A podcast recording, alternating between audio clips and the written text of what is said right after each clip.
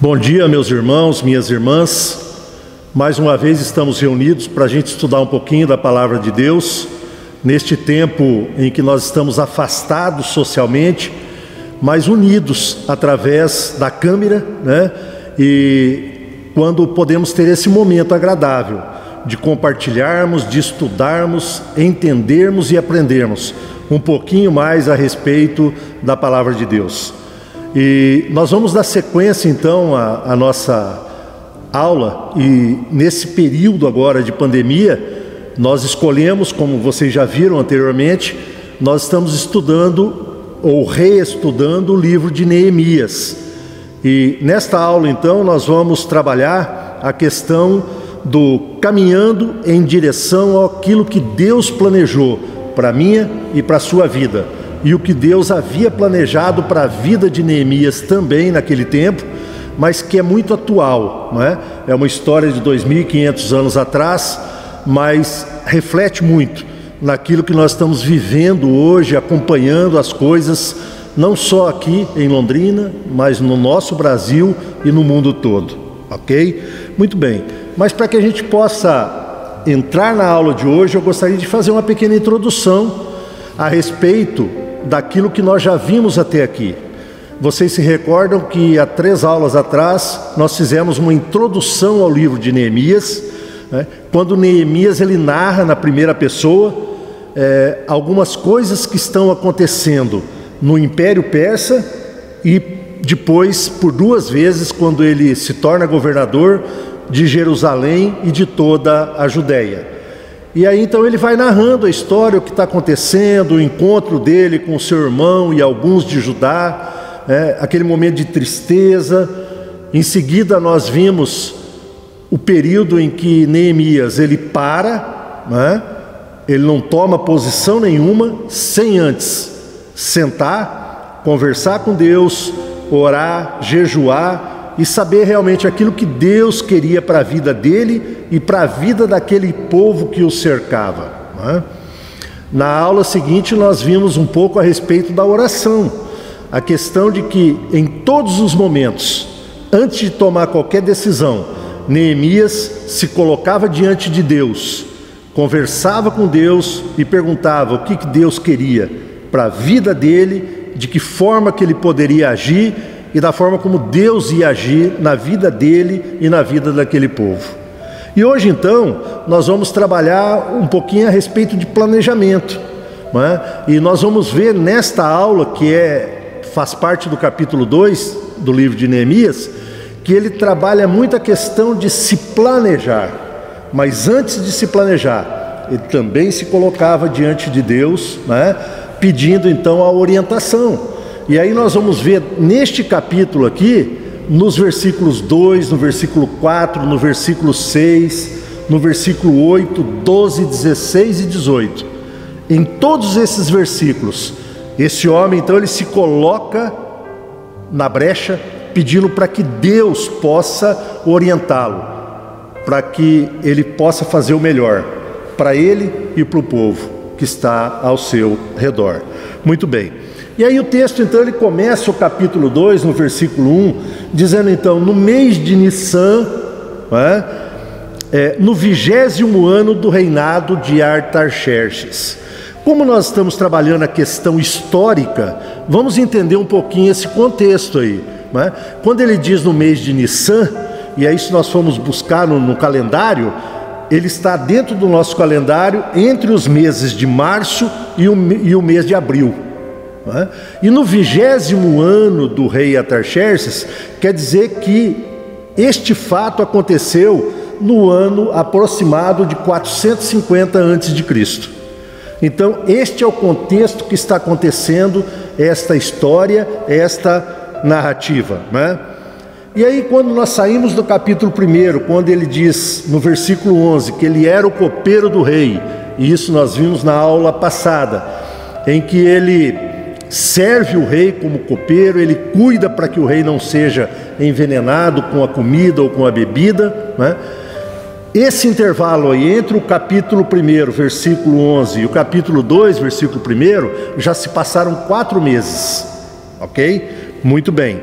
Né? E esse momento, então, é o momento que Neemias recebe a notícia de Anani, seu irmão, com o grupo daqueles que estão com ele, até o momento em que Neemias pede autorização para o rei Atarxerxes poder sair então da Pérsia para que ele vá então até Jerusalém para fazer o que Deus havia ordenado para ele, para a vida dele, para a vida daquelas pessoas. E aí a gente dando continuidade na narrativa, no versículo 2, ele diz assim: Então o rei me disse: Por que o seu rosto está, triste se você não está doente? Isso tem de ser tristeza do coração. E aí Neemias diz assim: Então fiquei com muito medo. Muito bem. O rei percebe então nesse momento que Neemias, uma pessoa alegre, uma pessoa desenvolta, né, ele está passando por um momento de fraqueza, um momento de tristeza, e o rei então se volta para ele e diz: O que está acontecendo, rapazinho? Né? E, e Neemias então diz que então ele, ele acaba ficando com medo, né? ele fica preocupado com aquela reação do rei naquele momento. Né? Por que isso? Né? Neste momento da história, essa questão de você ficar apreensivo ou com tristeza perante o rei é? É, era incomum e ingrata, né? essa questão, porque é, você demonstrar qualquer sinal de tristeza ou de fraqueza perante o rei né? poderia ocasionar outros fatores, outras coisas que pudesse te incriminar. Né? E aí Neemias ele responde ao rei: né? Como eu não estaria triste e o meu rosto triste se a cidade onde estão sepultados os meus pais está em ruínas e os seus portões foram queimados? E aí a gente voltando um pouquinho para a aula anterior, nós vamos ver então que Neemias ele está triste com o fato de receber as notícias de que a cidade de Jerusalém onde os seus pais e muitos parentes dele estavam sepultados, ela estava toda arrasada, toda destruída e os seus muros derribados. E naquele tempo, se você tivesse uma cidade fortificada e com os seus muros destruídos e as suas fortalezas destruídas, era sinal de vergonha, porque muro e o que estava construído, sendo edificado, dava sinal de grandeza para aquele lugar, dava sinal de vitória para aquele lugar. Então, Neemias se encontra nesse momento, é, passando por este momento, né, triste. E Neemias, então, neste momento, ele fala a respeito dos seus pais, dos seus parentes e daqueles que estão à volta. Em momento nenhum o texto nos narra que Neemias fala alguma coisa a respeito do templo. Por quê? Neemias, como nós já vimos e como nós continuamos a ver, ele tinha uma visão de tudo aquilo que estava se acercando dele. Né? Rei Atarxerxes era um rei pagão e de forma nenhuma ele iria entender o que ele estava colocando naquele momento, o que ele estava explicando naquele momento.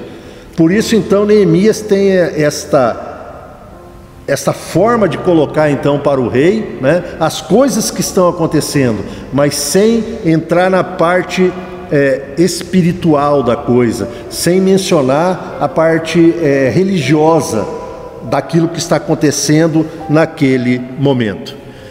E aí nós queremos separar esse capítulo 2 hoje em três pontos que a gente gostaria de dar os destaques e comentar com vocês. Tá? O primeiro deles está no, no capítulo 2, os versículos de 1 a 6. E aí é questão de não desperdiçar oportunidades. Neemias, de forma nenhuma, ele desperdiçou as oportunidades que ele tinha. E aí, se nós trouxermos isso para as nossas vidas, para a minha vida e para a sua vida, meu irmão e minha irmã, quantas vezes Deus ministra os nossos corações, nos dá oportunidades e nós desperdiçamos o nosso tempo, desperdiçamos as nossas oportunidades que nós temos com tantas outras coisas, sem ser aquelas com com as quais Deus está falando para nós e ministrando aos nossos corações. É? Muito bem. E aí no versículo 6, ele diz assim: Então o rei, que tinha a rainha sentada ao seu lado, me perguntou. E é interessante que, se nós formos ver, é, na história nós vemos somente duas rainhas sentadas ao lado de um rei. A primeira delas está lá no livro de Esther, no capítulo 4, quando Esther ela se aproxima do rei, mesmo sem autorização, porque qualquer pessoa, mesmo sendo a rainha, ela tinha que ter autorização do rei para se aproximar dele. Caso contrário, ela podia receber a pena de morte. Isso está lá no livro de Esther, no capítulo 4, depois vocês podem ler, tá? E nesse momento, então, a rainha, ela está sentada do lado do rei. E aí nós vamos ver que Neemias, né, com, com essa orientação que ele tem de Deus, ele usa este momento em que a rainha está sentada do lado do rei para pedir autorização para que ele possa ir até Jerusalém, para cuidar da questão da reconstrução, então, dos muros e edificar novamente a cidade que estava destruída. É? Então, como eu disse, não era comum que uma rainha pudesse estar sentada ao lado né, do rei, mas esta rainha, nesse momento, estando presente, poderia trabalhar essa questão do coração do rei, Artaxerxes. Né? Ele estaria muito mais sensível né, à questão dos assuntos familiares e emocionais com os quais é, Neemias estava dividindo com o rei e com a rainha naquele momento. Em seguida, nós vamos ver os versículos 7 a 10, a questão das estratégias que Neemias trabalhou com esse povo que estava ao seu redor. É? Os versículos 7 a 10, eles nos narram assim: Eu ainda disse ao rei: Se for do agrado do rei, que ele me dê cartas para os governadores da região do outro lado do Eufrates, para que me permitam passar e entrar em Judá, e também uma carta para Asaf, guarda das florestas do rei, para que me dê madeira para as vigas dos portões da cidadela do templo, para as muralhas da cidade e para a casa em que deverei me alojar. E o rei me deu o que eu pedi, porque a mão bondosa do meu Deus estava sobre mim. Então fui aos governadores da região do outro lado do Eufrates e lhes entreguei as cartas do rei. Ora, o rei tinha enviado comigo oficiais do exército e cavaleiros. Mas Sambalate, o honorita, e Tobias, o servo amonita, ficaram sabendo disto, e não lhes agradou nem um pouco que alguém estivesse interessado no bem dos filhos de Israel. Primeiro, este homem então ele tem a visão daquilo que ele tem que fazer. Ele não sai de qualquer jeito, né? O rei autoriza ele, ele não junta a mochilinha dele, põe nas costas e sai correndo. Não. Primeiro ele faz o quê? Meu rei, se for do seu agrado, me dê algumas cartas então para esses reis, para esses príncipes, para que eu possa primeiro atravessar esse lugar para que eu possa chegar então até Jerusalém.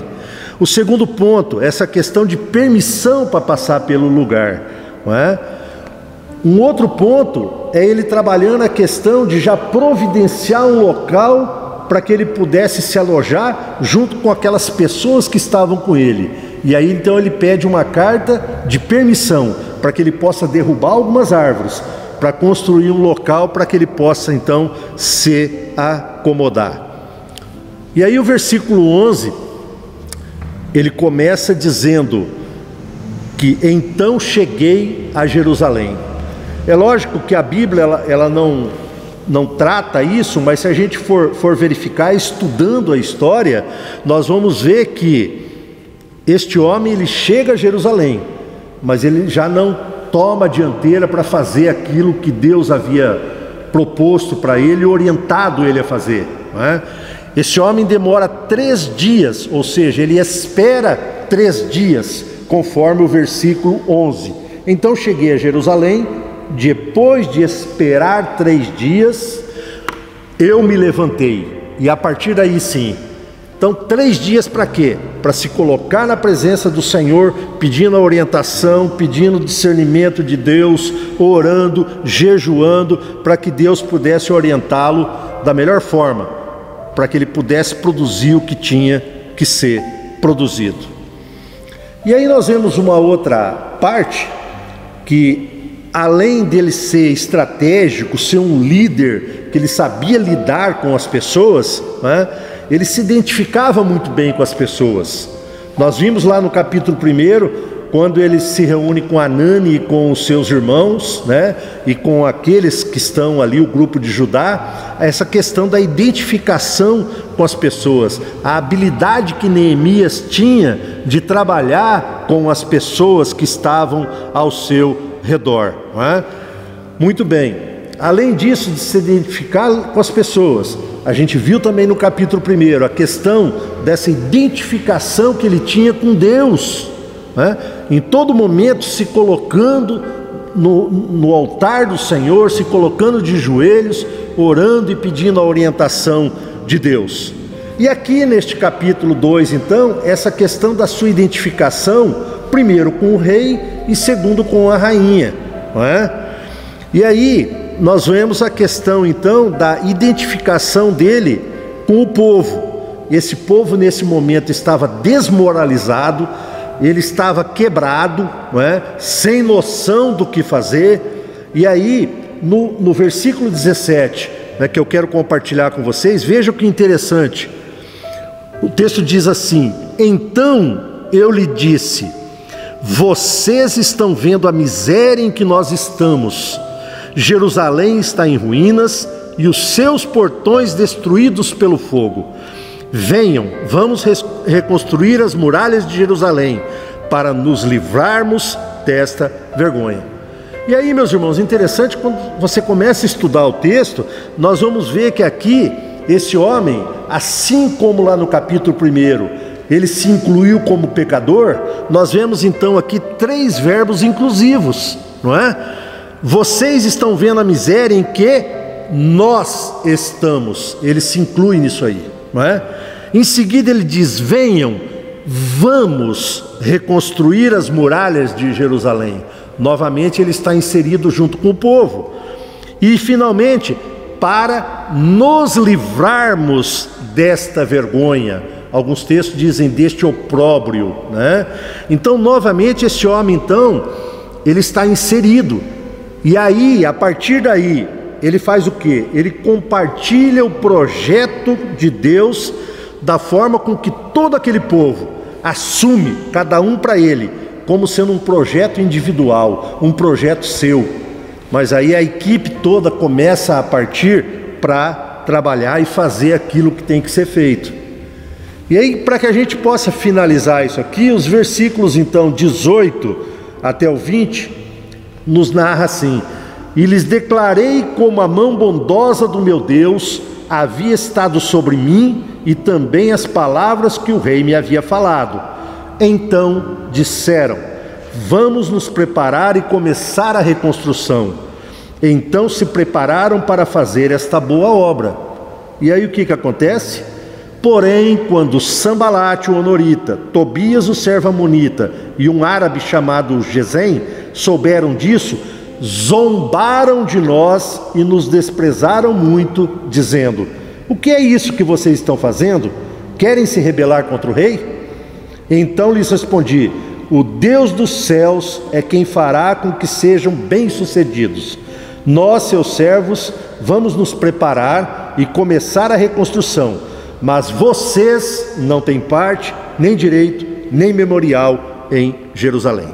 E aí, três pontos que eu quero destacar a questão do vamos então nos preparar e começar a reconstrução. Esse povo então compra a briga junto com Neemias para que eles possam reconstruir. E aí então eles começam a se preparar para que a obra possa ser feita e bem feita. Né? O texto diz a boa obra. Mas meus irmãos, toda vez que nós começamos a fazer alguma coisa para Deus, alguma coisa para o Senhor, pode ver que sempre tem alguém ou um grupo tentando zombar daquilo que nós estamos fazendo, da forma como nós estamos praticando a palavra, ou da forma como nós estamos levando a palavra do Senhor adiante. E isso sempre vai acontecer. Né? E a palavra de Deus ela é muito clara né? de que a única coisa que vem de graça é a salvação. E o resto nós vamos conquistar dia a dia. Então, na medida que nós estamos estudando este livro, né, para que a gente possa concluir agora, é, nós vemos que é, Neemias assume um projeto, né, passa por uma série de dificuldades, e mais para frente nós vamos ver que até fake news aconteceu aqui, né, na, nesse, nesse próximo capítulo 4. E aí, é, todas as pessoas tentando derrubá-lo, zombando dele e do seu grupo, mas esse homem, ele está sempre à frente e colocando Deus à frente dele, para que todas as coisas pudessem acontecer e ser bem é, é, realizadas. Concluindo então, Neemias ele é conhecido pelo seu elevado senso de organização e estratégias. Essa organização e estratégia vindas da boca do próprio Deus. Todavia, o que é mais importante em sua vida é a qualidade de caráter humilde, a humildade que esse homem tinha, porque ele tinha todas as cartas na mão. Ele podia chegar e dizer: está aqui, ó, eu sou o que sou, eu sou o governador eleito e designado pelo rei. Mas não, em momento nenhum esse homem se prevaleceu por estar em Jerusalém com a autoridade que ele havia recebido do rei. É? Ele sabia exatamente em quem ele confiava, da forma como ele confiava e da forma como Deus iria agir e fazer é, o que estava fazendo e o que iria ainda fazer na vida dele. Eu gostaria de deixar então com vocês uma aplicação pessoal para essa semana, como nós temos feito é, nas outras aulas, né? Primeira delas, por que é tão importante nós termos um projeto com estratégias claras? Pense a respeito disso. O que perdemos quando temos um projeto sem estratégias? E por último, você e eu estamos engajados em algum projeto? Ele tem estratégias claras? Pense e reflita a respeito disso. Como é que está a tua vida? De que forma você está engajado nos trabalhos da igreja? É? Nesse momento de pandemia é, esquecer um pouquinho a respeito daquilo que Deus estava fazendo até então na sua vida, que isso possa ficar bem claro na minha e na sua vida, meu irmão e minha irmã. Desejo a você uma semana abençoada, cheia da graça, da paz de Deus sobre todos nós. E até o próximo domingo, então. Deus nos abençoe.